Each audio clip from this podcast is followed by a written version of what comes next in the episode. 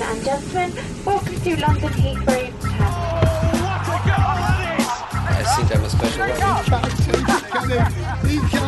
Correspondentes Premier. Com João Castelo Branco e Ulisses Neto. That would be very nice.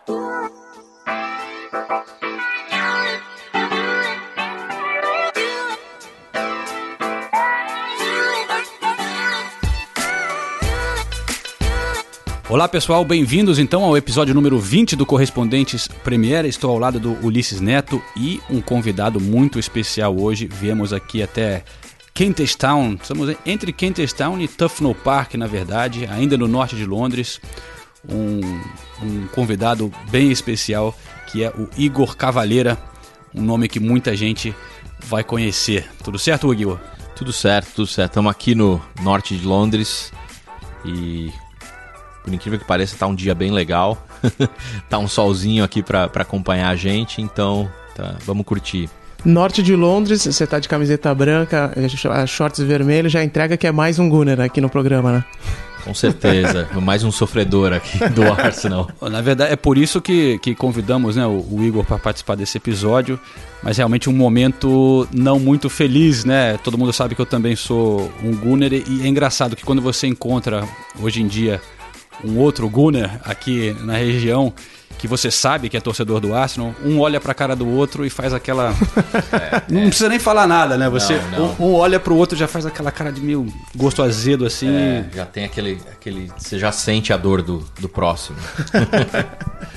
Mas e Gunner mesmo de carteirinha, né? Você tem o ingresso da temporada, não tem? Então, é. é quando eu mudei para Londres, eu, eu toco numa banda que chama Soul X. E um dos caras da banda, ele renova todo ano é, o, o, season ticket dele.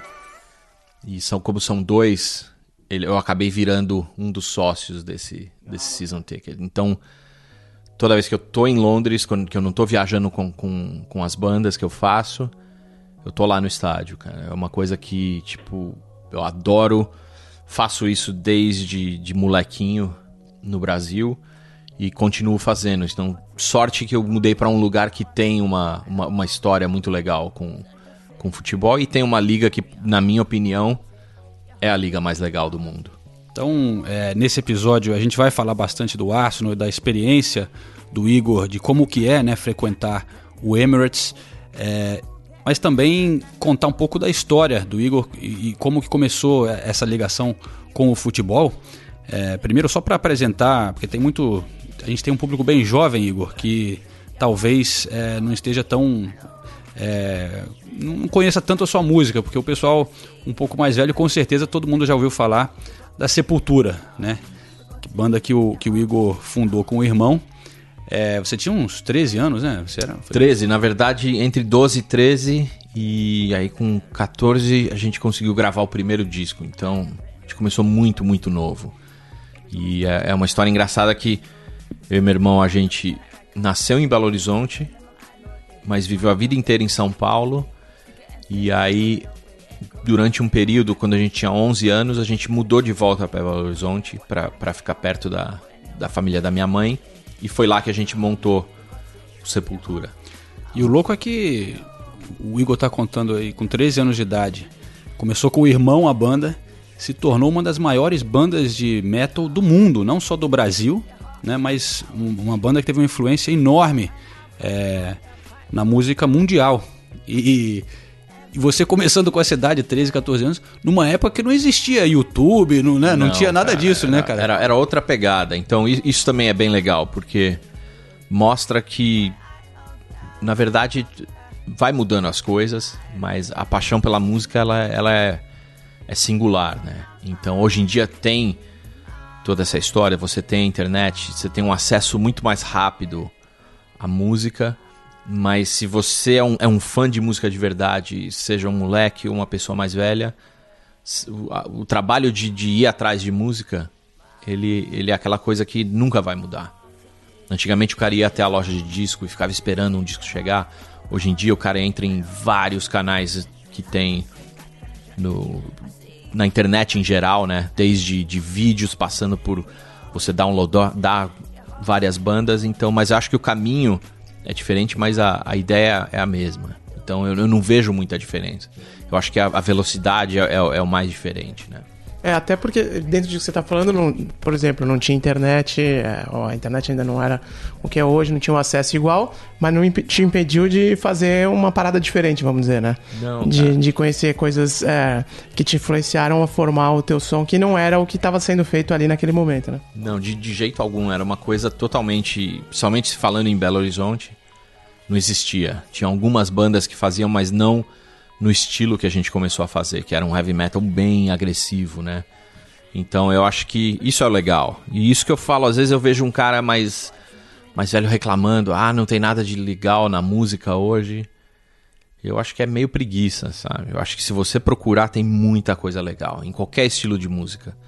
Então eu acho que isso é o interessante. Eu acho que é, é você estar tá sempre buscando e sempre aprendendo, né? Eu acho que o lance do músico também é isso. É você nunca ter.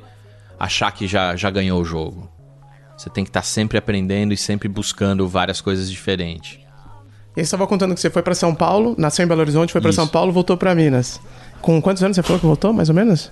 Com 11. 11. É. E como é que foi chegar em, de volta para Belo Horizonte, já palmeirense, né? Numa cidade que o futebol local é muito forte, né? Como é que foi?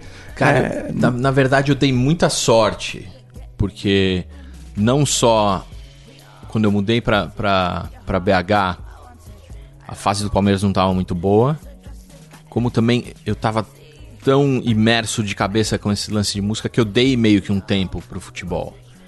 Então eu acho que o meu timing foi, foi bom, porque eu acompanhei desde, sei lá, 4, 5 anos de idade, vendo o Palmeiras ali arregaçar várias com, com Leão, com Ademir da Guia. E aí nos anos 80, mergulhar de cabeça na música e meio que deixar um pouco o futebol de lado foi bom, eu sofri menos, vamos dizer assim.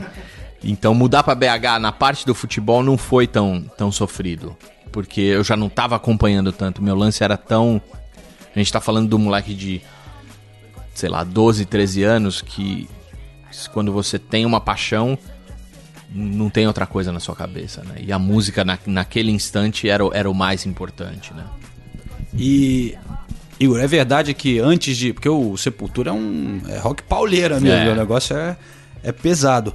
Mas antes disso, é, você frequentava as arquibancadas lá do Palmeiras e até o Ulisses comentou comigo que, que viu é, em um lugar dizendo que você começou tocando na, na bateria, né? na, na torcida, foi isso mesmo? Ou, ou você, era muito- samba, bateria? Cara, é, é muito louco, porque muita gente também tem essa, essa história de, de começar a tocar pra montar uma banda.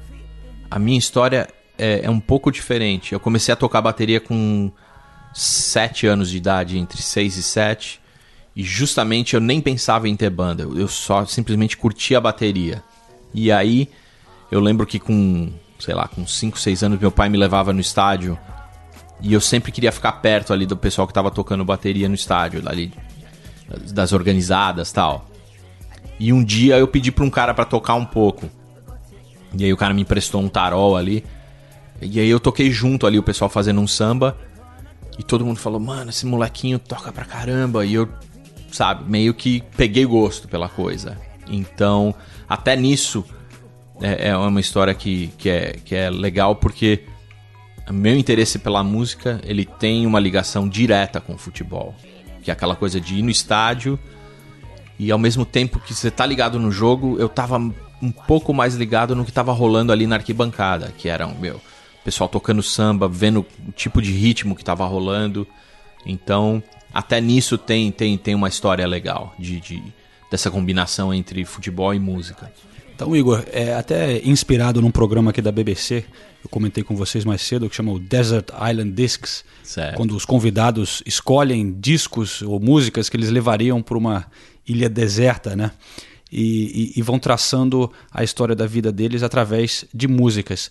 Queria aproveitar esse momento que você está dizendo aí que você começou com o samba, com a bateria, para você escolher uma música que para você representa esse momento é, da sua vida, para a gente soltar aqui para a galera, para Então- ilustrar um pouco isso. Na verdade, é, é muito louco, porque nessa época, como eu não tinha interesse em, em montar uma banda, meu lance era simplesmente tocar mesmo. Eu não tinha nenhum disco que eu ouvia. Eu ouvia o samba tipo de, de, de, de ir pro estádio, ou até mesmo de bloco, eu ia até o ensaio de um bloco. Então, eu acho que não tem um disco que eu posso colocar que, que represente isso. Mas ao mesmo tempo, eu posso mostrar também uma coisa que é, que é bem engraçada, que foi o primeiro disco de, de rock que me fez me interessar bastante por esse lado percussivo, dessa mistura de, de você ter o rock normal e aí você trazer uma influência de uma coisa de fora para dentro do rock, que seria o Black Sabbath. E aí tem um som que chama The Wizard, que tem umas levadas de batera que, que é bem isso. O baterista do Black Sabbath ele tinha essa história de, de colocar umas congas e colocar umas coisas de jazz dentro do rock. Então eu acho que isso dá para ilustrar um pouco esse lado que eu tô falando.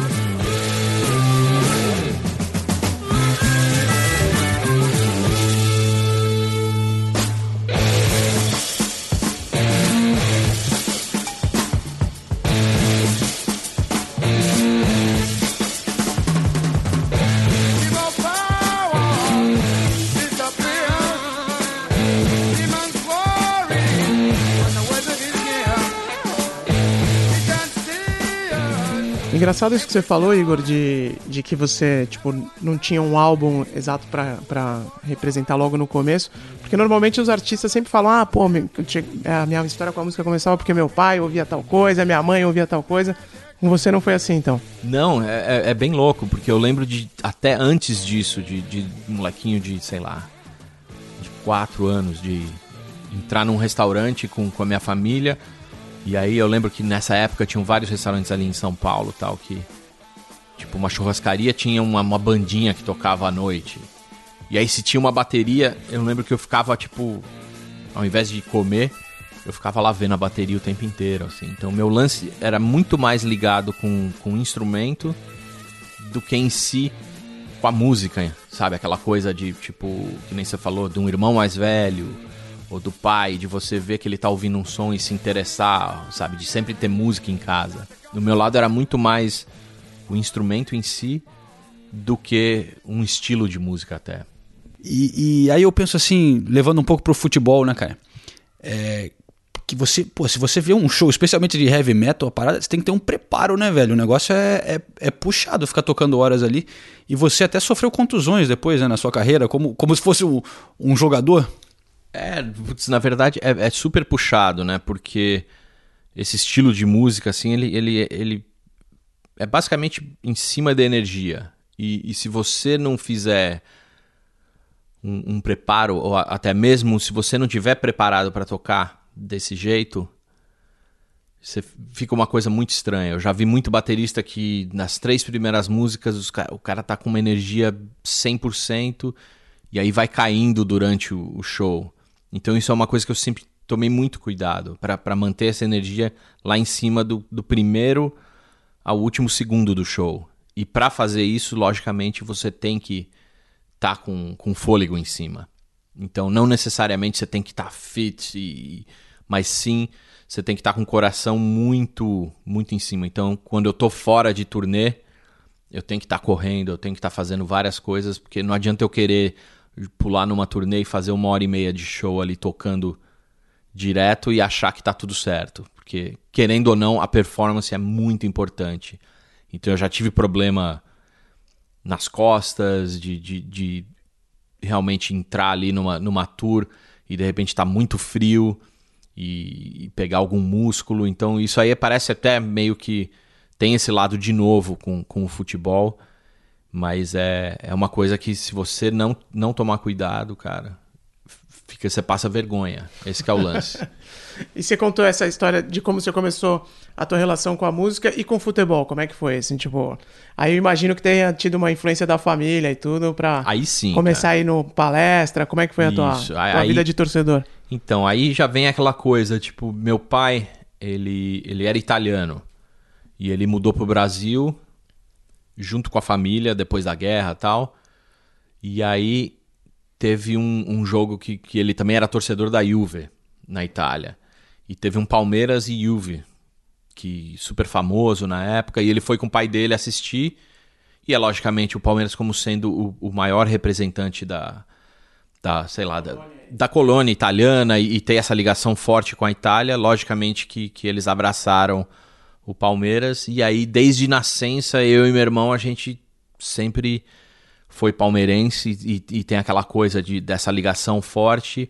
E era muito engraçado que meu pai tinha umas coisas que que ele levava todos os moleques, do, que eu morava num prédio ali na, na Avenida Angélica, ali no, no, em São Paulo. Então ele levava todos os moleques do, do meu prédio para ver os jogos. E aí para eu e meu irmão a gente junto, levar os amigos tal.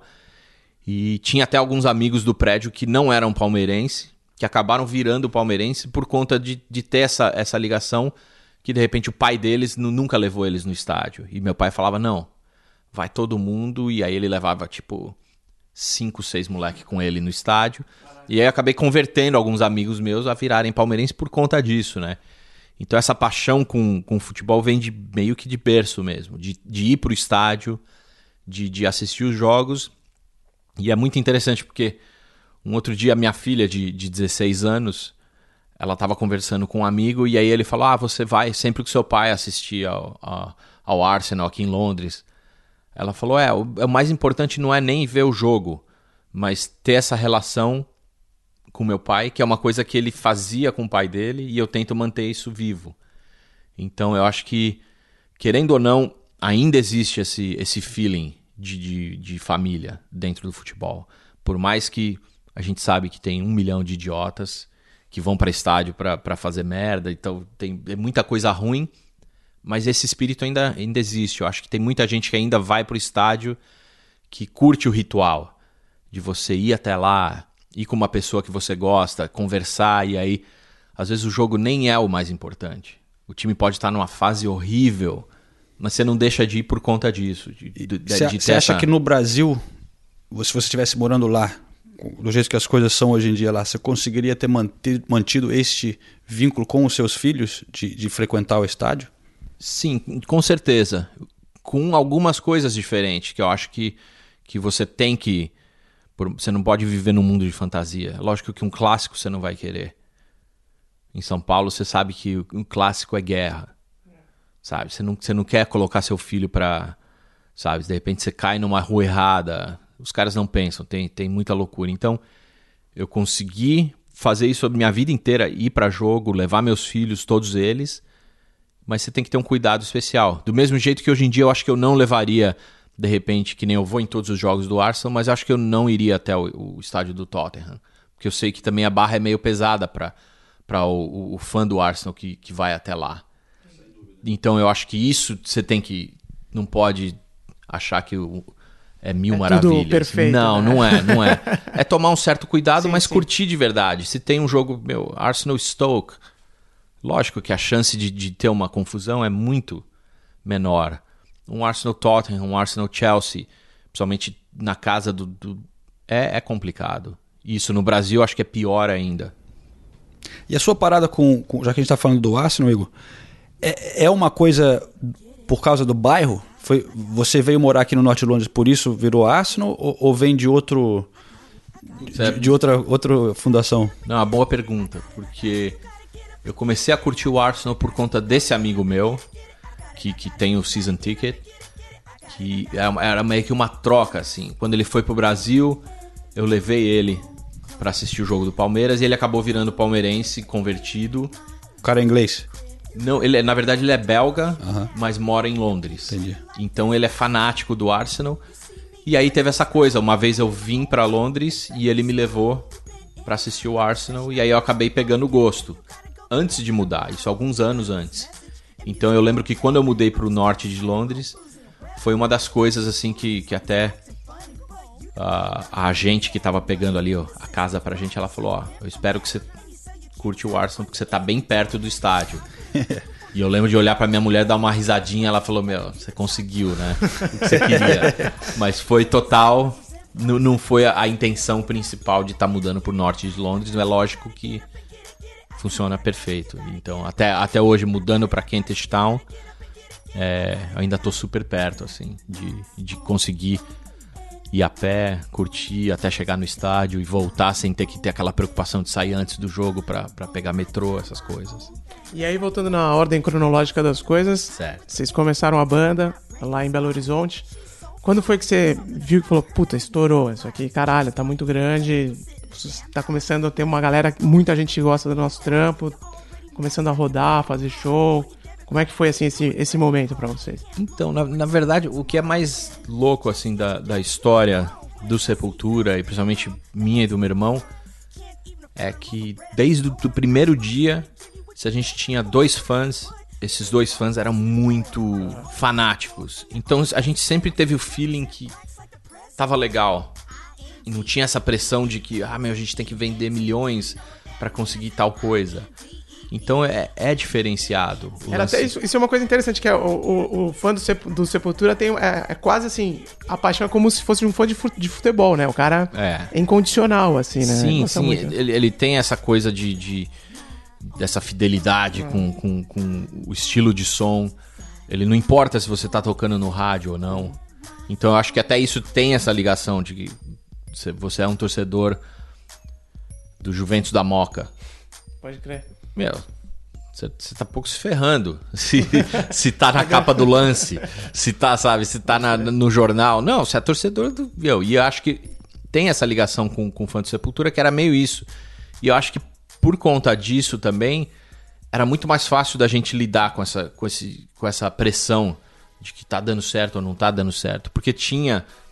O, fã, o nosso fã ia crescendo, o número ia crescendo mas desde o primeiro dia não era essa preocupação de, de alcançar milhares de fãs. E é lógico que, com o tempo depois que foi acontecendo isso, eu acho que a gente chegou a um, a um ponto de, de realmente ter essa, esse estalo de falar: Meu, agora o bicho pegou.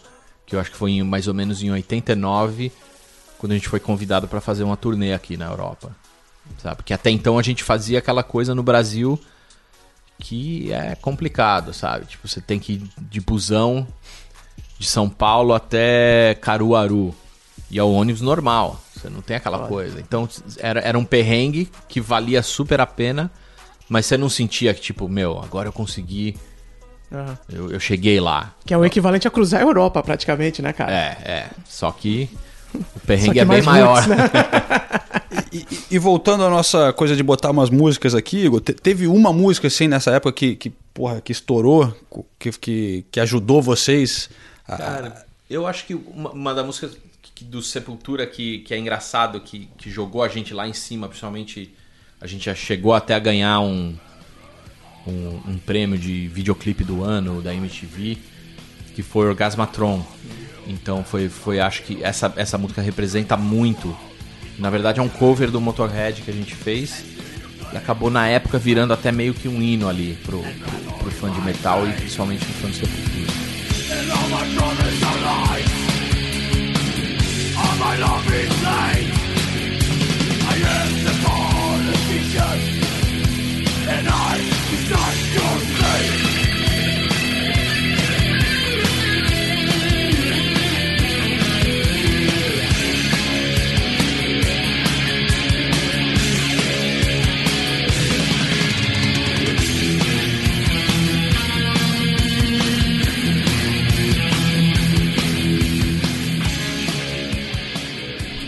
E o futebol seguia de lado nessa época também? Ou já dava pra se reaproximar dele, mesmo focado na banda e tudo mais?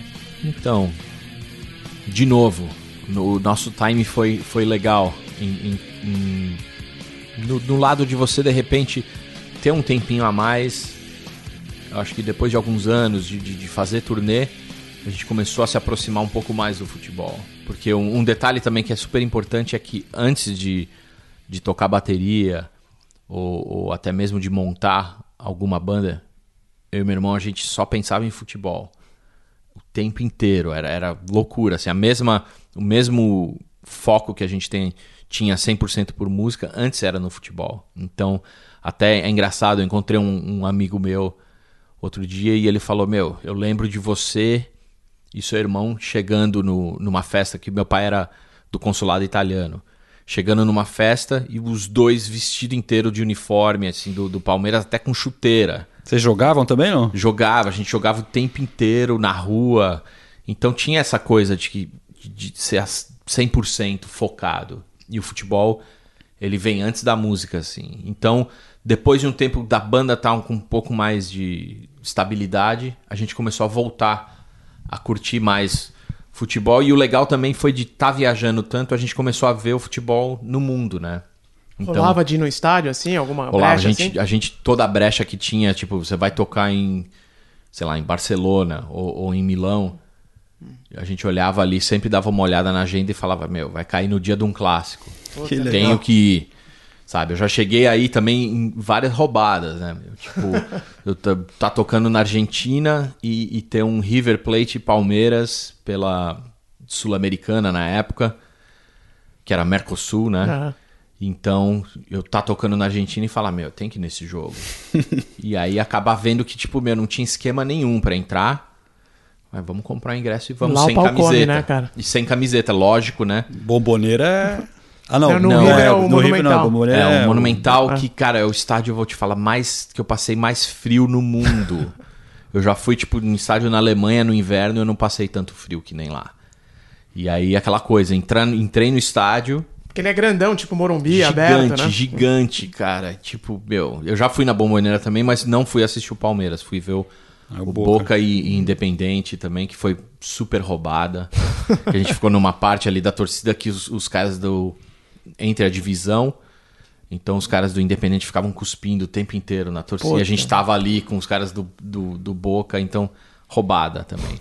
Mas teve- sempre teve esse lance de estar olhando, meu, onde que a gente vai estar? E Desculpa que a gente te cortou, e esse do, do, do, do Palmeiras foi roubado por quê? Por causa do frio? ou- Primeiro por causa do frio e segundo porque na hora que a gente entrou no estádio ali, que a gente viu onde que a gente ia ficar, é lógico que a gente não tava na torcida do Palmeiras, porque a gente teve que comprar Hum, em cima. e comprar como, como torcedor do River, né? E aí a gente entrou, os caras perceberam na hora que a gente não era de lá. sabe? Pelo jeito que a gente tava O vestido. cara vê na. Torcedor é foda. É, né? os caras sentiram o cheiro ali na hora que a gente era brasileiro e tipo, e aí aquela coisa, a roubada de você estar no meio da torcida do River e sai gol do, do time que você tá torcendo, você não pode fazer nada. E qualquer movimento você sabe que você pode tomar um pau horrível ali. E o jogo foi bom, foi um 2 a 2 que, que a gente saiu perdendo de 2 a 0 e aí nos últimos minutos empatou. Você quase é- que torce pra não ganhar também, né? Porque se, é, se os não, caras se- já se- viram que você se- é brasileiro. Se virasse o jogo, eu juro que eu ia dar um berro e ia sair correndo e ele ia correr até o hotel. E não dá nem pra gritar um vai Corinthians também, né? Não Porque dá, não dá, Com o. River ali é foda, né? Não, não. Então foi, foi roubada. Eu já passei várias roubadas de ir no estádio. E tem também uma história que é, tipo, fenomenal. Que foi quando teve a final da Copa dos Estados Unidos, Brasil e Itália. A gente estava tocando em Los Angeles no mesmo dia. Putz. e a gente conseguiu ingresso para ir no jogo. Então, depois de 30 anos, a gente viu o Brasil ser campeão ali no, no Rose Bowl. Ali na, em, Em Pasadena, É, né? é. Então foi aquela coisa também da coincidência master e a gente se deu super bem, meu, de, de conseguir ver esse jogo lá. Que legal. Você falou dos Estados Unidos, Igor. Che- é, chegou a, a te influenciar? os- porque, claro, fez muito sucesso lá né, na banda.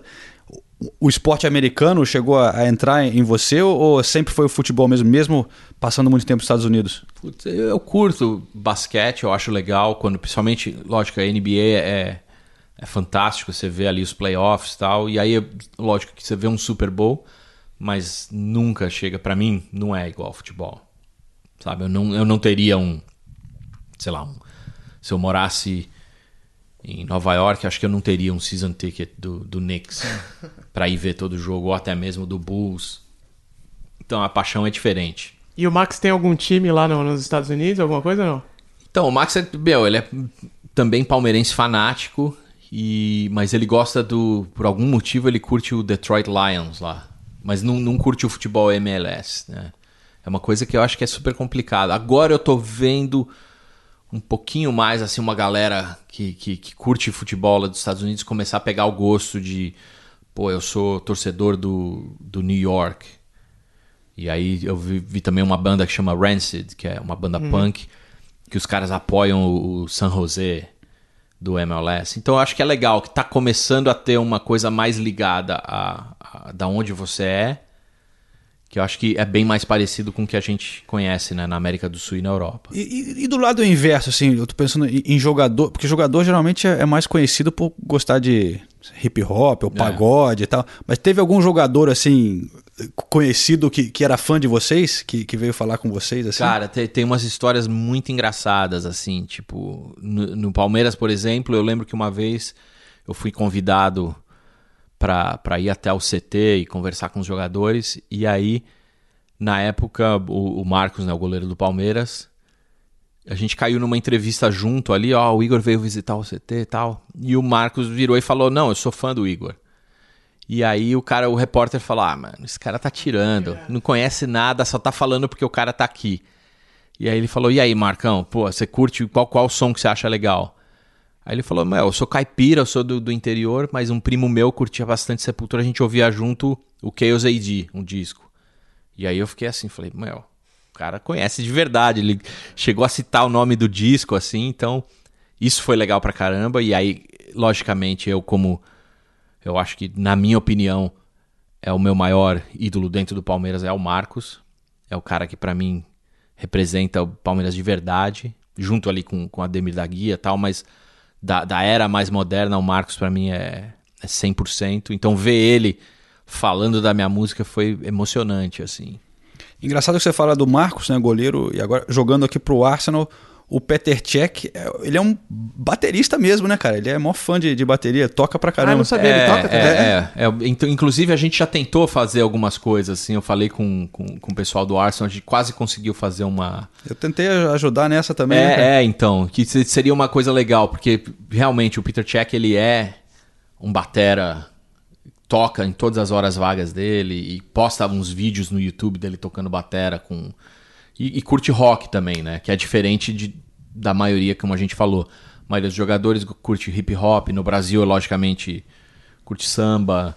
Então, rock não é o, o, o principal, assim, dentro da, do, do futebol, não é a música principal. É lógico que tem vários casos, assim, mas é, é, esse, esse do Marcos foi um também que, que, que foi bem marcante.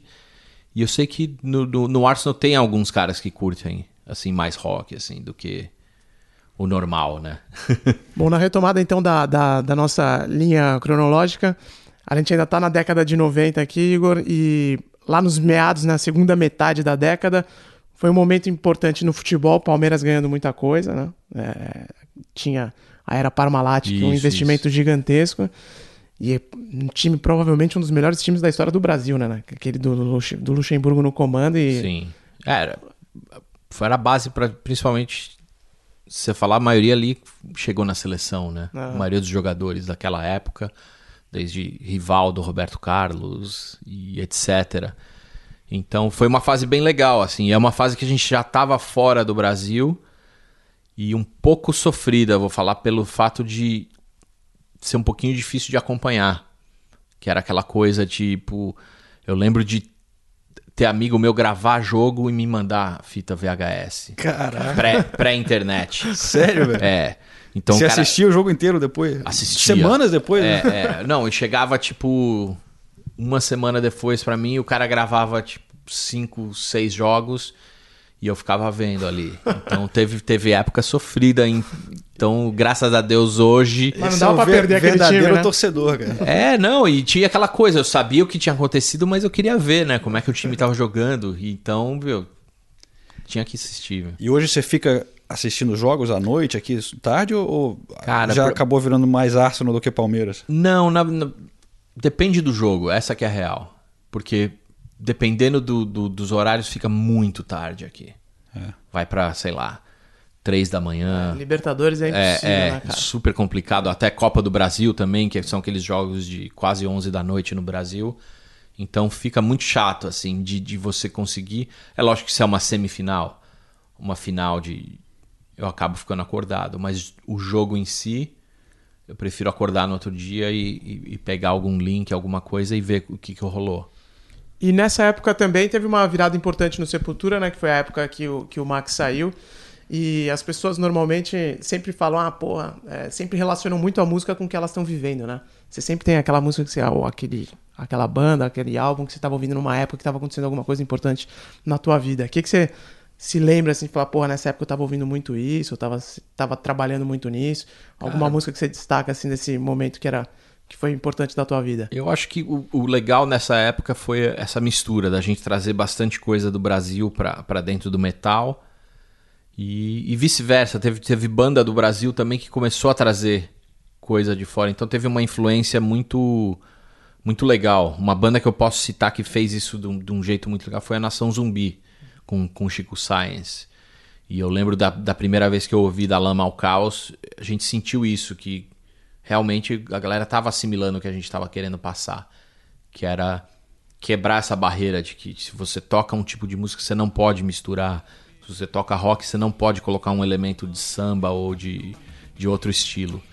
E vice-versa. O Nação Zumbi era aquela banda que tipo tinha a pegada de maracatu, de Recife, e de repente estava entrando com uma guitarra mais distorcida, com, com, uma batida mais forte. Então, acho que uma, uma música que representa muito isso é, é da Lama ao Caos, caos do, do Chico Sainz. Com a barriga vazia, não consigo dormir. E com o bucho mais cheio, comecei a pensar. Que eu me organizando posso desorganizar. Que eu desorganizando posso me organizar. Que eu me organizando posso desorganizar.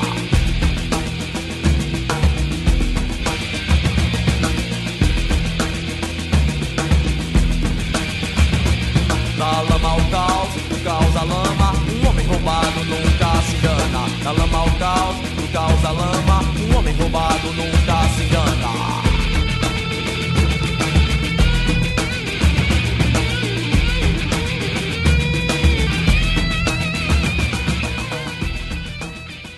É, e, e o mais louco também, voltando um pouco nessa, nessa coisa do, do futebol, é que a gente tinha. Eu e meu irmão, a gente tinha uma história muito engraçada que é.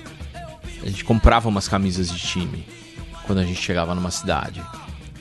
E aí um dia eu virei pro meu e falei, meu, e se a gente colocar no nosso rider da, da banda que a gente quer uma camisa do time local e uma da seleção? E aí a gente teve essa ideia, foi legal pra caramba. A gente... Só que aí, meu, eu comecei a virar que eu coleciono camisa de futebol. E aí virou uma loucura. Que cada turnê que eu fazia eu tinha que comprar uma mala a mais só pra trazer de volta as camisetas que eu tinha pegado na tour. Então você fala aí, você faz 25 shows num, num mês. Eu voltava pra casa com 50 camisas de, de Então, ao, futebol. ao invés de pedir, tipo, 200 toalhas brancas... Exatamente. É, a gente falava com, com o promoter, falava, cara, não precisa pôr champanhe no gelo pra quando a gente sai do show. A gente chegar no camarim, tiver ali a camisa da, da seleção e a do time local, que era até uma coisa super legal, que o promotor ele colocava, logicamente que é do time local, ele ia colocar a que ele gostava. E aí, tipo, eu ou eu ou meu irmão, a gente acabava subindo no palco ali com, Com a camisa com do a camiseta do time no- pra fazer o bis e tal. Então acabava que o cara se sentia legal, que ele falava, meu, vou puxar uma sardinha pro meu time Lógico. aqui. Claro. Então se o promotor ele era, por exemplo, se fosse em Londres, se o cara era Arsenal, ele ia falar, meu, vou pôr a do Arsenal e da seleção inglesa. Não vou pôr, não quero ver os caras no palco com outra né? camisa. É, Mas mas não chegou a dar pau. problema alguma vez, não? Porque, por exemplo, nesse caso, se você estivesse tocando aqui em Londres, no The Garage, sei lá, que é aqui perto, né? É. E aí Não, você entrasse com a cara. camisa do Tottenham, podia Do- ficar do meio... Chelsea. Do Chelsea. É, na, na verdade, o, o, o mais legal é isso, porque como é o lance de, de você estar num show, É. a galera não leva para o lado, tipo, tão fanatismo. É lógico que vai ter moleque que vai ficar puto de ver você com a camisa, mas não, não chega a ser aquela coisa de provocar. É mais pra tirar uma onda mesmo, É mais né? só tirar uma onda e o cara É, e consegue... simpático, você tá na cidade, né? Você tá na botando- cidade, você acaba, tipo, pegando um ali. É lógico que Londres é um caso à parte, né? A gente tá falando de, sei lá, pelo menos 15 times que, que você pode usar uma camisa e, e, independente de... Não é que nem... Tem lugares que tem um, dois times no máximo, né? Por mais... Até mesmo lugar gigante como, sei lá, Bayern. Você não tem um monte de... Você vai ou um ou outro ali e tá tudo certo. Mas isso foi um, foi um fato que, que é muito louco. E aí eu acabei a maioria dessas camisetas eu fui deixando com a minha mãe. E minha mãe, ela, ela tem meio que um mini museu ali na, na casa dela. Então ela tem ainda. Então às vezes eu, eu, eu vou, quando eu vou pro Brasil, eu falo, putz, eu queria aquela camiseta da, da Itália de, de tal ano. Aí eu entro lá no quarto e fico procurando, até eu achar que eu quero usar uma coisa mais antiga tal. Então essa coleção é. Quantas camisas você acha que você tem, mais ou menos? Cara, eu, eu, eu vou falar que eu já dei muita camisa pra, pra amigo tal. Mas passa, com certeza passa de mil. É uma coleção tipo de jogador, né? Que É, é, jogador é, que, que vai tem trocando, de todo é, lugar é. e tal, né? E aí tem, tem umas, lógico que eu tenho várias especiais, assim, tipo, tem, tem um amigo meu que é irmão do Del Piero, da, da seleção italiana, da Juve, que toda vez que a gente tocava ali na Itália, ele chegava com uma, uma assinada pra mim. Então eu tenho algumas do, do Del Piero, inclusive quando, quando a Itália foi campeã a, a última vez, ele trouxe pra mim aquele jogou a final assinada pra mim. Então eu tenho umas ali muito especiais. Tem uma, logicamente, uma do Pelé também assinada pra mim. Então no, no meio dessa coleção eu tenho algumas que, que valem ouro, assim. Te vi ali na, na porta do Emirates já mais de uma vez e você estava sempre usando uma camisa do Arsenal meio retrô, né? É, com o seu time, é, é assim que você prefere usar ou você também tem as camisas de patrocínio e tal?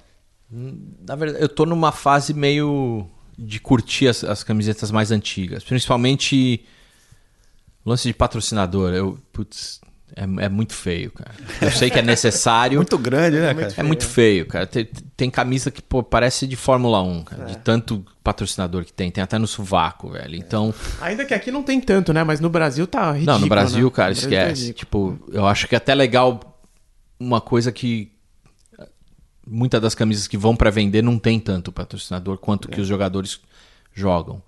E aqui também.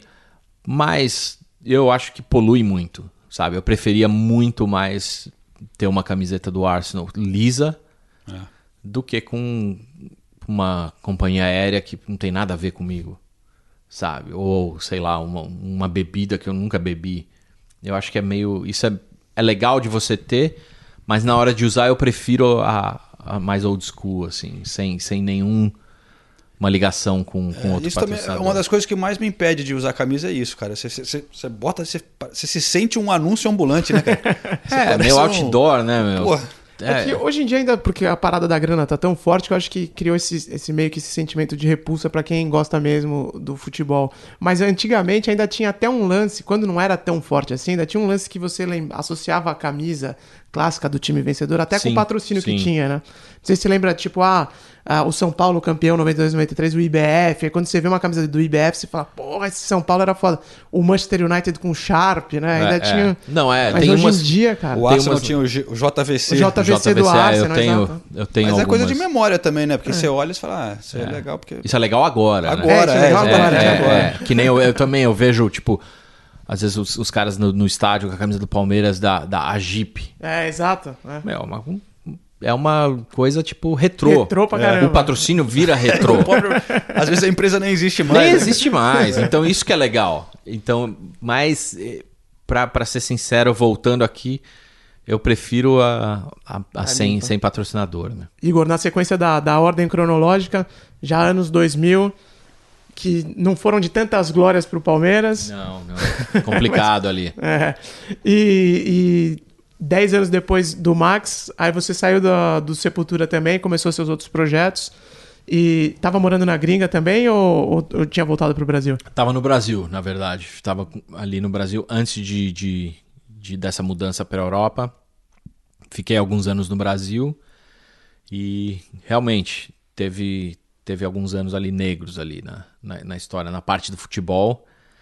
O que, por um lado, é bom que você consegue focar um pouco mais na música. Eu acho que ter esse balanço também é importante, senão você fica louco, né? Não é verdade. Eu sei que tem amigo meu que é torcedor fanático, fanático, que não passa um dia sem sofrer com o time, né? Então eu, eu consigo dar uma, uma respirada. Até assim, tipo, o que eu acho que é, deixa a minha cabeça um pouco mais em paz. E até casando as duas, as duas, as duas trajetórias, como a gente fez desde o começo, o Palmeiras estava num período de transição, né? Porque teve rebaixamento, aí estava reestruturando o time e tudo mais. Você começando ah, a tua vida, a a tua carreira em, outra, em, outros, em outros projetos, o que, que você estava ouvindo naquela época? O que, que você lembra de mais marcante metade dos anos 2000, quando você tava é, entrando, embarcando em, em outras ondas aí? Cara, eu acho que o legal foi começar um projeto totalmente novo, né? Que para muitos fãs de, de, de, Sepultura, de rock em si, não estavam acostumados, mas também a pessoa que acompanha a fundo o que eu faço sempre viu que tem uma evolução e tem uma procura por, por ritmos diferentes. Então, eu acho que uma, uma música que ilustra bastante isso é, é realmente o Mix Hell, esse projeto que eu comecei. E a gente pode ouvir é, alguma música do Mix Hell, pode ser a White Ropes, que é do, justamente dessa época de transição.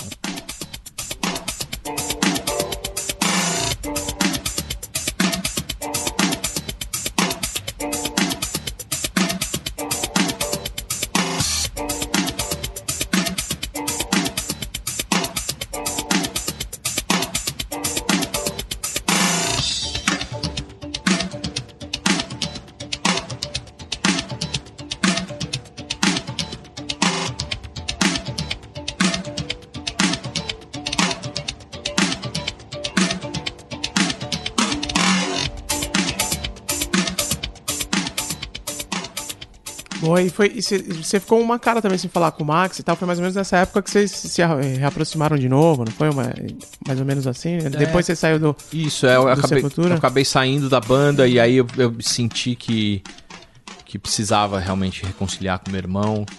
Que, meu, se a gente parar pra pensar, meu, a vida nossa é muito curta, muito corrida, Pode então crer. não dá para ficar guardando mágoa de pessoa que você gosta de verdade. Então eu fiz esse esse approach com o Max pra gente voltar a se falar. E é logicamente meu irmão, como eu conheço ele, eu sabia que a próxima pergunta que ele ia me fazer era tipo, meu, vamos tocar junto. Sabe? Então eu conheço ele, eu já sabia que isso. Então a gente veio com a ideia de fazer o Cavaleira Conspiracy, que é, de novo, uma coisa legal. E eu aceitei o convite justamente porque era de fazer música nova e não ficar só nessa coisa de, de viver o passado e, e reviver. E de manter a estrada rolando, né? Então, isso foi o mais legal de tudo. É lógico que a gente é muito, muito. É, assim, a gente dá muito valor para o que a gente fez até hoje, mas também não pode ficar vivendo só disso. Tem que, tem que ter aquela visão mais de, de futuro mesmo. E foram em algum jogo juntos já não? Cara, Desses já a gente tempos, assim. já a gente viu algumas coisas juntos. É lógico que, como eu falei, aquele, aquele jogo do Brasil a gente tava junto eu e ele lá. Mas uma coisa que eu não consegui levar ele ainda foi para ver o Arsenal aqui. Então, as nossas datas, quando ele tá em Londres, não estão batendo ainda, mas uma hora eu vou, vou levar ele no, no Emirates. E, e é, falando do Emirates, Igor, como é que é. Pô, vamos descrevendo pro pessoal lá no Brasil que nunca teve essa experiência. Aqui no podcast, é, muitas vezes eu, eu critico um pouco o clima hoje em dia no Arsenal, na maneira que que se transformou o Emirates no, quase num teatro, né? Falta um pouco aquela coisa de, do calor, do canto, da torcida é, mais participativa. Mas você, claro, também tira outros pra, prazeres de acompanhar o time ali num, num belíssimo estádio. Para você, como é que é de um cara que porra, frequentou as arquibancadas brasileiras, tocando samba lá na arquibancada, para esse contraste é, é, do Emirates? Cara, eu, eu acho que faz falta. Eu acho que deveria ter uma, sei lá, algum tipo de, de mudança ali no, no, no Arsenal para ter uma parte da torcida que fosse um pouco mais envolvida. Seja com, com música, seja com trazer instrumento, ou até mesmo de, de, de levantar. Eu, eu acho que é o único jogo que eu fui que a, assim, a atmosfera no estádio tava tipo inacreditável foi um Bayern e, e, Arsenal pela, pela Champions League, que eu lembro que você entrava no estádio e falava, meu, agora sim dá para sentir que, meu, tá todo mundo meio que ligado. Então, dá para ver que a torcida do Arsenal consegue fazer essa festa, consegue chegar, mas acho que falta um pouco de, de dentro de lá de querer trazer, ao invés de ficar até aquele, aquela coisa antiga do, do Arsenal ser aquela library crowd, que é o pessoal, que nem se falou, vai como se estivesse num teatro. Então eu acho que falta um pouquinho. Eu acho que se prestar atenção a galera ali de dentro do Arsenal, dá para fazer isso, porque tem o fã que tá afim de fazer festa ali dentro. Mas você curte? Eu curto os dois, na verdade. Eu acho que mais eu vou te falar que isso também depende muito do time, né? O time que inflama a torcida. Eu acho que, sabe, se você traz de repente alguns jogadores que têm esse espírito, como hoje em dia, sei lá, um cara que nem o Sanches, ele tem essa coisa de, de, de inflamar a torcida quando ele, quando ele joga. E aí você tem o outro lado do, do da parte alemã ali do Arsenal com com Ozil, que são os caras muito mais na deles assim. Então fica uma, uma combinação um pouco complicada. Você tem algum bumbo aí, não? Acho que a gente podia começar. Eu vamos tenho, levar cara. lá pro. Vamos, vamos, vamos, vamos dar ideia lá, cara. Instrumento é o que não falta, cara. Eu posso levar a bateria inteira pra lá. Mas é engraçado isso que você falou várias vezes aqui durante a nossa conversa, e tem a ver com a tua história, né, de pô, ser considerado um dos melhores bateristas do mundo, porque sempre trouxe elementos diferentes pra, pra maneira de tocar, e você falou muito aqui também de sempre mudar, né? Pô, é óbvio, não vai esquecer o passado, é, mas você tem que estar sempre buscando coisas diferentes. Você tem essa impressão de que tipo, é, isso é exatamente o que o Arsenal não está fazendo com o Wenger, já depois de 20 anos, é, dessa trajetória dele que foi espetacular, conseguiu algo que provavelmente a gente não vai ver tão cedo, Não. se for ver, que é ganhar um título invencível, é invicto, né? Mas os últimos anos têm sido bem difíceis para o Arsenal e uma coisa que a torcida cobra é isso, né? De mudança. É, eu, eu acho, cara. Eu acho que, infelizmente, se continuar do jeito que tá, ele vai sair com um saldo muito negativo. E vai apagar pra muita gente o que ele já fez, né? Que eu acho que isso é, é triste. Mas eu acho que, de repente, um, um, um técnico, sei lá, com, com, com essa pegada, até mesmo um cara que nem o Klopp, que tem essa paixão. Ele, ele, ele vira em horas do jogo e vira pra torcida e, tipo, e grita com os caras sabe? Eu, eu já fui em- também em estádio no Brasil. Eu lembro de, de ver, sei lá, um cara que nem o Filipão na época. Que, meu, realmente ele põe fogo né, nessa paixão. Ele vira pra torcida, já vi ele virar pra torcida e mandar banana pros caras, sabe? Tipo de, meu, vai se ferrar, o que vocês estão fazendo aqui? Eu acho que falta um pouco o Arsenal. O Arsene tem esse lado que é um pouquinho tipo me- francês. Tipo, não importa que tá pegando fogo no Emirates e ele tá lá sentadinho, com, sabe, com o terno dele, conversando com o cara do lado, tipo, meu. É, acho tem é tem um lado que é, que, é, que é até elegante, charmoso, a Sim. maneira, da- a conduta dele, sei lá, em entrevistas e tal, mas Isso ali, no, no- no- por um outro lado, tem essa coisa de, é, de, de, de faltar um pouco de ânimo, né? É, e eu acho que por conta disso ele, ele não consegue mudar muito, sabe? Eu acho que por não ter essa paixão, eu acho que dentro do gramado, sim, eu acho que o cara tem que ser muito mais explosivo. Eu acho que fora não, eu acho que fora o Arsene ele é 100%. Tipo, gentleman, o jeito que ele dá as entrevistas dele, sabe? Ele tem essa pegada de ser um cara muito correto. Mas eu acho que ali no gramado falta um pouco daquele cara que, tipo, você tá perdendo e o jogador tá ali, ele olha pro banco e ele vê o cara descabelando. Ele vai ter que fazer alguma coisa. Mas, mas então, só pra fechar aqui essa coisa do Arsenal, qual que você você que tá frequentando bastante jogos, o que que você sente do clima assim? Porque ano passado teve aquela coisa chata da divisão, É. quem quer que Wenger fique, quem quer que, que saia. é, qual a, a sensação do torcedor do Arsenal agora indo aos jogos depois desse começo desastroso? Eu acho que até o cara que tava em cima do muro agora ele, ele tomou uma posição. Não tem, cara.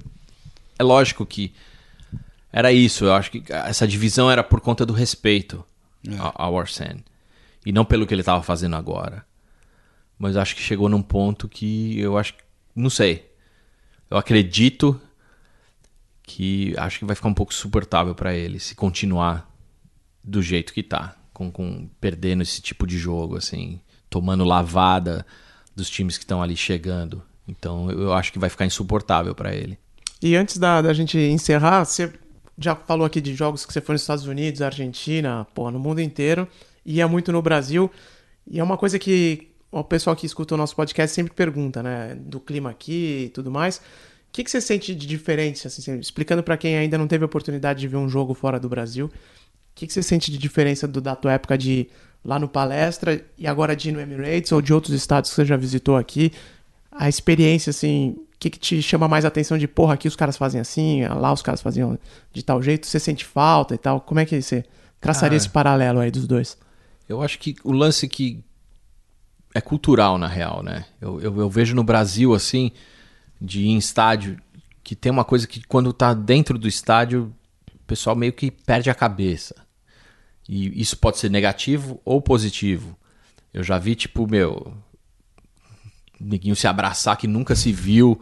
E você vê que um cara, meu, meio que coxinha, abraçando um cara que é total maloca e que nunca iriam se abraçar se não fosse por aquele motivo. Então eu acho que tem essa coisa cultural do, do, do cara meio que naquele momento ali todo mundo é, é um só. E aqui não, o cara ele é mais recatado nesse, sabe? Você vê que o pessoal comemora, mas não, não vira um pandemônio né, no Brasil. no, no Brasil vira loucura. O pessoal se abraçar, cair no chão, sabe? Então, eu acho que tem é- é- essa coisa que, por um lado, que um, cara daqui que vai pro Brasil, ele, ele vai ver um Brasil bem mais de verdade dentro de um estádio de futebol do que, ou ao contrário, um cara aqui do Brasil que vai vir para cá, ele, ele não, não vai ter esse choque. Eu acho que é bem mais recatado, assim, o cara que vai no estádio, principalmente falando aqui de Londres, né? A, a gente sabe que o Arsenal, a gente falou, é, é meio quieto, né, Igor? Mas gente tem, tem uma tradição aqui no, no podcast de, de eu tentar trazer algumas, alguns cantos das torcidas para o pessoal que acompanha lá no Brasil. É, queria te convidar para a gente cantar alguma musiquinha aqui do Arsenal. É, eu cara, sei que é difícil, cara, porque na minha época tinha uma música para cada jogador lá É. naquele time que vencia tudo.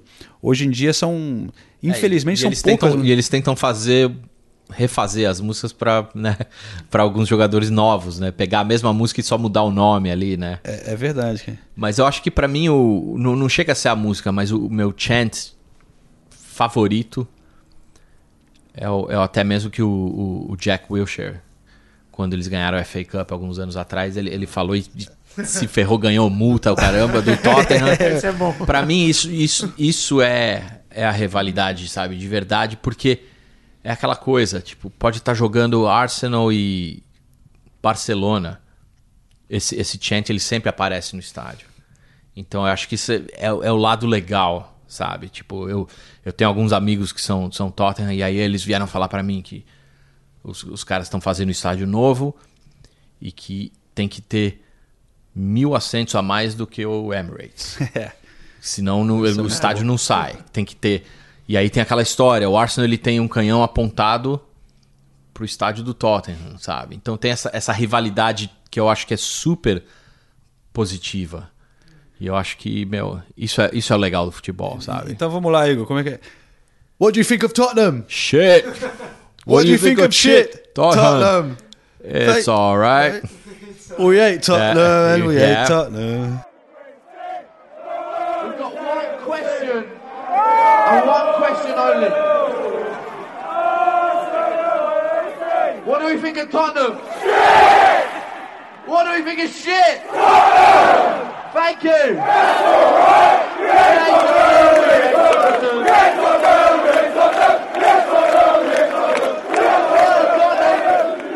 Não, esse é, é- esse para mim é, o- é o clássico dos clássicos que em qualquer lugar. Eu já fui também assistir ao, ao, ao Arsenal, fui ver Arsenal e West Ham no, no estádio antigo do West Ham. E eu lembro de ficar um pouco assustado porque a torcida do Arsenal muda totalmente. Eu lembro de estar indo no trem pra lá e tá ouvindo um barulho imenso e achar que era a torcida do West Ham. Porque eu não tô acostumado a ver isso aqui no, no Emirates. E quando eu desci do trem, eu vi que era tudo torcedor do Arsenal fazendo uma puta bagunça pra chegar no estádio dos caras. Então, eu acho que o, o Away, The Away Boys, os caras são, são muito mais, sei lá, loud, né? Muito mais agressivos do que os que ficam ali no Emirates, ali sentadinho, com. com É, a- quando viaja, junta a turma mesmo que é, fanática mesmo. né? é, com, sei lá, com selfie stick, apontando pro estádio, assim, é bem zoado. Show de bola. Vamos, vamos botar mais uma música então antes da gente encerrar, Igor. É, Vamos, vo- Você vamos. botou do Mix Hell, a gente não botou do, do Cavaleira Conspiracy. Vamos, esse, vamos. esse projeto do 20 anos do Roots, o que, que é? Então, na verdade, a gente teve a ideia de comemorar os 20 anos do Roots, com eu e meu irmão fazendo um show que, que é como se você estivesse ouvindo o disco. A gente toca o, o, o disco do começo ao fim exatamente na ordem que a gente colocou no disco. E a gente fez, já fez Londres, vai fazer agora em Londres em dezembro, se eu não me engano, tem aqui no Forum, que uma coincidência brava é em Kentish Town o show, É, né? lá- Vai andando, né? Dá, dá pra eu ir andando pro show e aí com certeza eu vou estar com a.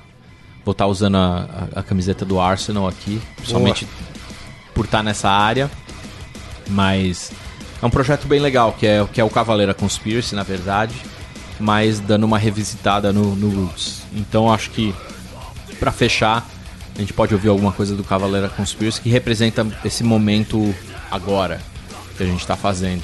Então a gente vai ouvir aí Inflicted do Cavaleiro Conspiracy.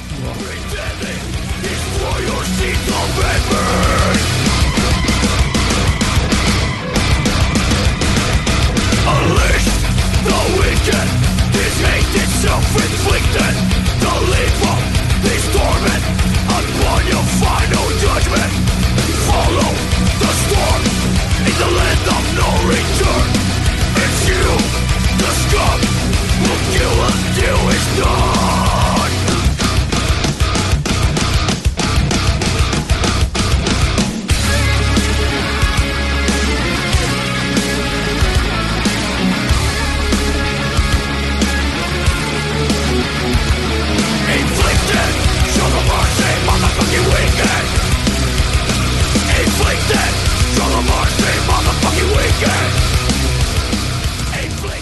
Muito bom, Igor. Bom, cara, agradecemos muito a sua participação aqui no Correspondentes Premier, como Pô, um, mó papo legal, cara. Eu, eu que agradeço. um amigo Gunnar aqui, um amigo sofredor nesse É. momento. Você falou que tá com a agenda lotada esse ano e até o fim do ano não vai ver boa parte da, da temporada, provavelmente, né? Putz, eu vou, eu vou falar que eu não sei se é uma coisa boa ou má. Só, só o tempo vai dizer, meu. Eu acho que. Mas pelo, pelo andar da, da carruagem, eu acho que essa, essa season vai ser bem sofrida. Sofreremos juntos. Vamos, vamos sim.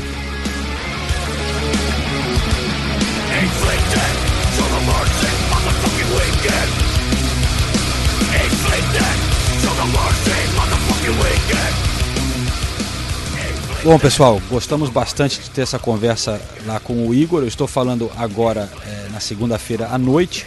A gente tinha gravado com o Igor na semana passada, no fim da semana passada, antes do jogo do Arsenal, né? Até por isso a gente falou num tom muito mais De lamúria. de crise, né?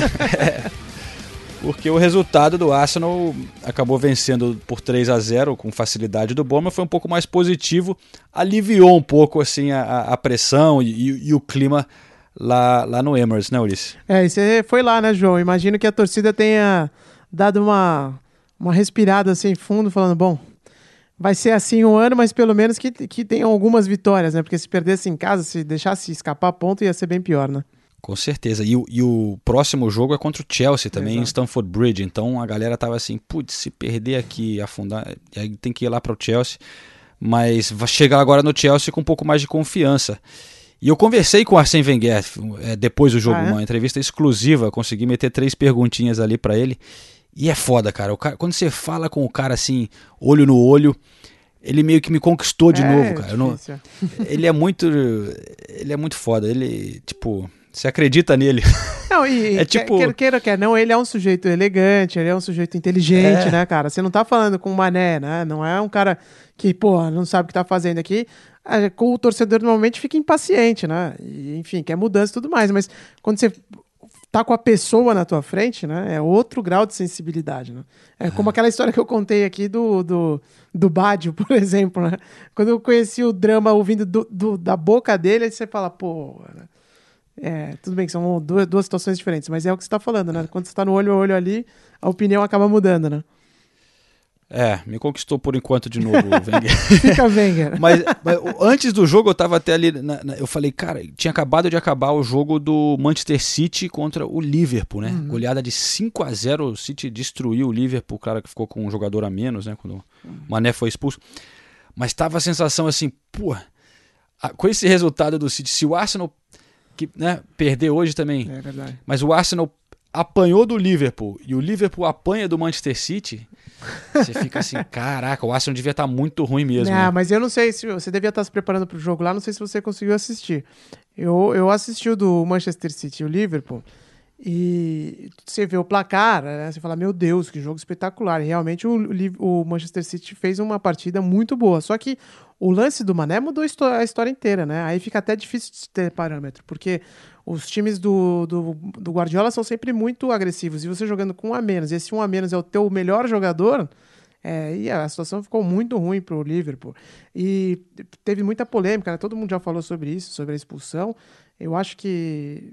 Eu só acho que as pessoas têm que parar pra pensar o seguinte: o Mané quase arrancou a cabeça do, do Ederson Porra. ali, né?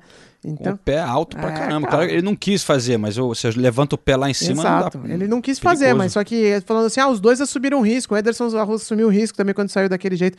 Mas o Ederson não assumiu o risco de machucar ninguém. O Mané, quando ele levanta o pé daquela cabeça, ele podia estar olhando só a bola, é verdade. Mas ele sabia que o goleiro tava vindo, né?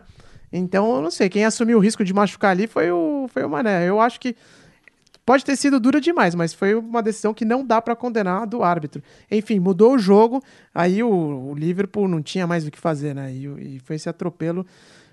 O questionamento eu acho mais importante é por que, que o Klopp deixou o, o Coutinho fora da partida, né? Ah, tá- com certeza agora, agora volta rapidinho. Mas né? agora, vamos ver na próxima semana se o Coutinho vai estar ou não vai. É, imagino que vai voltar logo, logo depois desse chocolate, cara. Mas então é isso. A rodada, né, com o Manchester United empatando, o Manchester City goleando, então os dois ficam empatados na primeira colocação com 10 pontos. O Liverpool caiu lá para o oitavo lugar. É, o Arsenal deu uma subidinha de leve para décimo primeiro. É, mas, enfim, a próxima rodada, como a gente disse, tem Arsenal e Chelsea lá em Stamford Bridge. Vai ser jogaço. Mais um que a gente vai. Quem tá nessa? Você Com- ou a Nathalie? Ah, não, a Nathalie, né?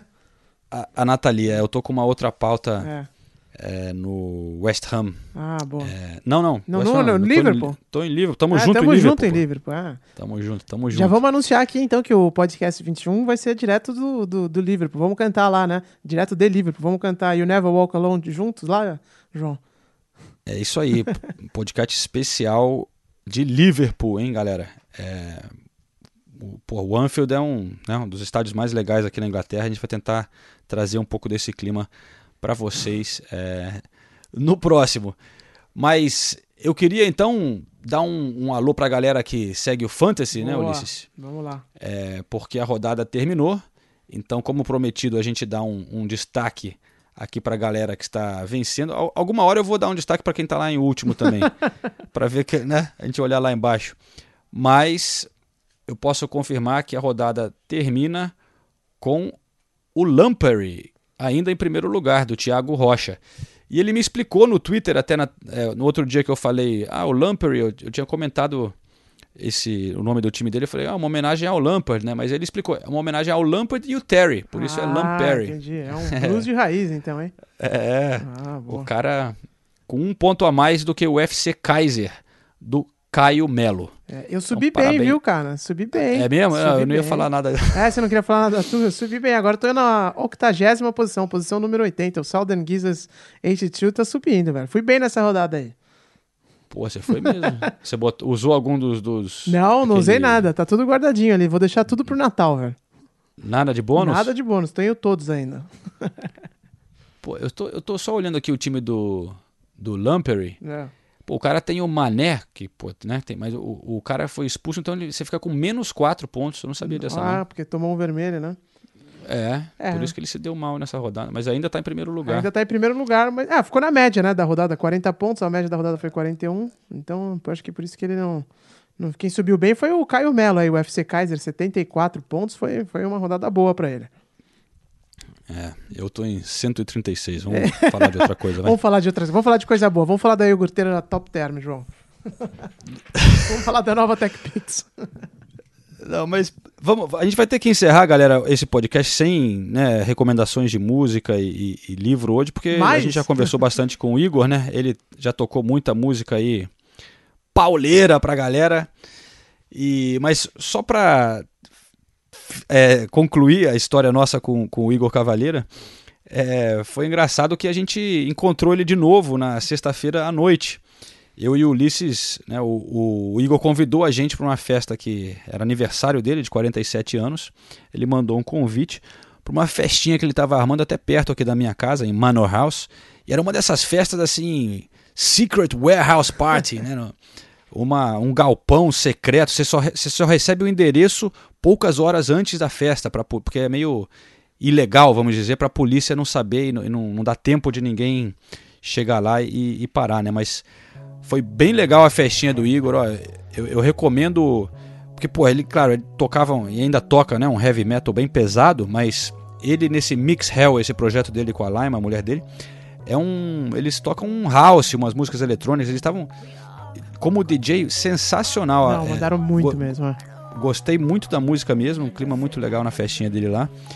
Minha, só lamento que eu tive que sair meio cedo porque tinha que acordar com as filhas, trabalhar lá no Arsenal no dia seguinte, então eu me segurei um pouco porque deu vontade para ficar lá, de ficar lá até, até o fim do negócio, que é longe ali a festa. Né? É, então, mas sabe que é, é até um bastidor interessante pro pessoal no Brasil. Aqui na Inglaterra, as, as, a noite começa muito mais cedo, né? No Brasil, a gente normalmente não sai pra balada antes da meia-noite, né? 11 horas, né? No Brasil começa bem mais tarde, em São Paulo pelo menos, que é onde eu tenho mais experiência, que era o lugar que eu morava. Mas acho que é assim no Brasil inteiro. E aqui não. Aqui a galera sai, sai começa a beber bem mais cedo, 7 horas, 8 horas, mesmo no sábado e no, no, final de semana. E lá já era, foi nesse esquema assim mais Brasil, né? Porque eu acho que como não precisava de licença, né, a festa. Então o João tá falando que a gente saiu cedo, mas a gente saiu de lá era umas, sei lá, umas duas e meia da manhã, que pro, pro, pro horário da Inglaterra é até que é um, é um horário tarde, assim, né, João? Sem dúvida, aqui o negócio é, é outro esquema, né? Os pubs fechavam sempre às 11 da noite, noite né? lembra? Agora melhorou um pouco, mas é, com certeza tudo começa mais cedo e acaba mais cedo, né? Mas essa daí ia oficialmente até 4 da manhã, né? Deve ter ido mais mesmo, porque quando a gente saiu tava bombando ainda.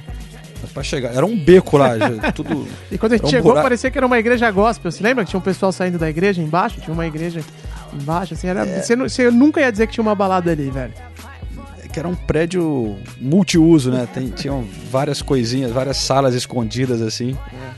E... Mas enfim, valeu Igor pelo convite. Obrigado pela participação também aqui do nosso podcast. Eu acho que com certeza a galera vai gostar das histórias que, que o Igor contou pra gente. E eu acho que é isso aí, né, Ulisses? É isso aí, João. Vamos nessa que já tá tarde aqui na Inglaterra, hora de, de pensar na, na próxima rodada aqui. Então é isso aí, galera. Esse foi então o Correspondentes Premier, episódio 20. E como a gente disse, semana que vem, se tudo der certo, voltaremos com um material especial de Liverpool para o próximo episódio. Fique com a gente, compartilhe aí. Temos a, a página no Facebook, o nosso Twitter. A gente precisa fazer crescer esse projeto para ele continuar. Então contamos com a ajuda de vocês para divulgar, apresentar esse podcast para os amigos também. Grande abraço a todos. Valeu, pessoal. Até a próxima semana.